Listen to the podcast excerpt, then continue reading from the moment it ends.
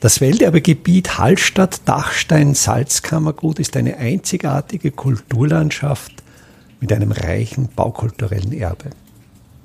Mein Name ist Friedrich Idam und ich stelle Ihnen in jeder Episode einen neuen Aspekt unseres Welterbes vor. Vom Hallstätter Marktplatz führt eine schmale Gasse Richtung bedeckter Stiege weiter Richtung katholischer Kirche. Dieses Mühlbach-Gassel überquert auch mit einer Brücke den Mühlbach.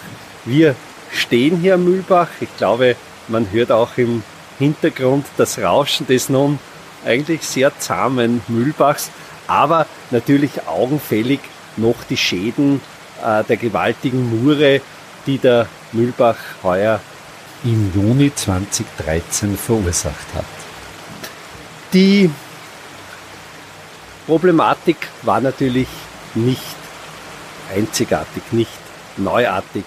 Es ist der ganze Schuttkegel, auf dem der Marktplatz und der Markt errichtet ist, ist natürlich Material, das durch die Mühlbachschlucht, sei es durch den Gletscher, sei es durch Hochwässer im Jahr äh, der Jahrtausende heruntergespült wurde. Das letzte vergleichbare große Murenereignis ereignete sich 1884. Auch damals eine ganz ähnliche Ausgangssituation im Juni 2013. Ein lokales Starkregenereignis im Salzberg-Hochtal. Dieses Regenwasser sammelt sich und stürzt dann über die Mühlbachschlucht den Wasserfall in den Markt herunter.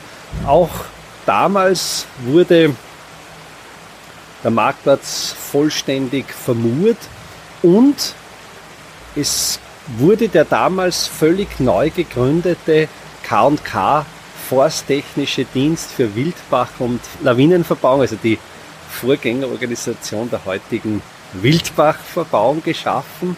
Und die gingen nun daran, diesen Mühlbach so auszubauen, dass für lange Zeit diese Gefahr des Marktes Hallstatt gebannt werden sollte. Wenn wir hier jetzt ins Bachbett schauen, fällt natürlich sofort auf, dass der Boden, die Sohle dieses Bachbetts mit sehr schön zugeschlagenen Steinquadern ausgelegt ist und auch die Mauern, die seitliche Begrenzung ist aus so sorgfältig gefügten, also so sorgfältig bearbeiteten Kalksteinblöcken gefügt. Man sieht hier, hier ist ein Stück ausgebrochen. Man sieht auch die Tiefe der Steine, also wie weit die hineinreichen und wie solid das gemacht ist. Wirklich bewundernswert ist es, dass hier im späten 19. Jahrhundert in reiner Handarbeit es gelungen ist, den Mühlbach auszubauen bis weit in Salzberg-Hochtal hinaus. Also wir stehen hier jetzt etwa auf einer Seehöhe von 510 Metern und das geht hinauf weit über 1100 Meter Seehöhe. Ist dieses gesamte Bachbett äh, beeindruckend, ist die Falkenhainsperre, aber ich glaube, da werden wir erst in den nächsten Tagen hinaufgehen und die Falkenhainsperre besichtigen, in welcher unglaublichen Qualität diese Wildbachverbauung ausgeführt wurde.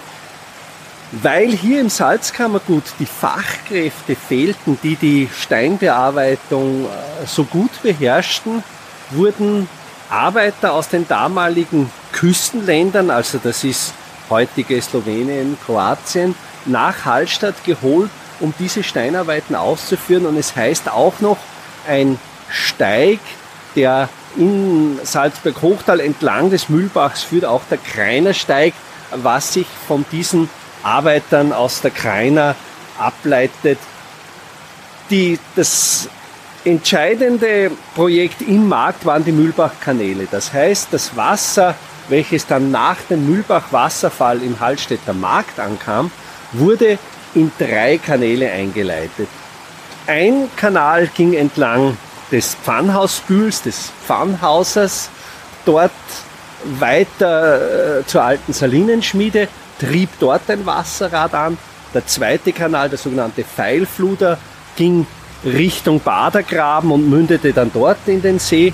Und der dritte Kanal ist jetzt dieser Mühlbacharm, der sich in einem leichten S-Schwung hinter den Häusern des Marktplatzes hindurchschlängelt und dann vorbei an der evangelischen Christuskirche in den See mündet. Das ist der letzte übergebliebene Kanal. Die beiden anderen Kanäle und Fluder wurden zugeschüttet, sodass jetzt die großen Wassermassen nicht mehr auf drei Kanäle aufgeteilt werden konnten, wie das ursprüngliche Konzept es vorgesehen hatte, sondern die strömten jetzt alle in diesen letzten verbliebenen Arm und hier kam es dann eben zur Katastrophe, dass dieser verbliebene Arm einfach diese gewaltigen Massen an Wasser, an Geröll, an Holz nicht mehr aufnehmen konnte und verklauste, sodass es dann zu dieser bedauerlichen Katastrophe gekommen ist.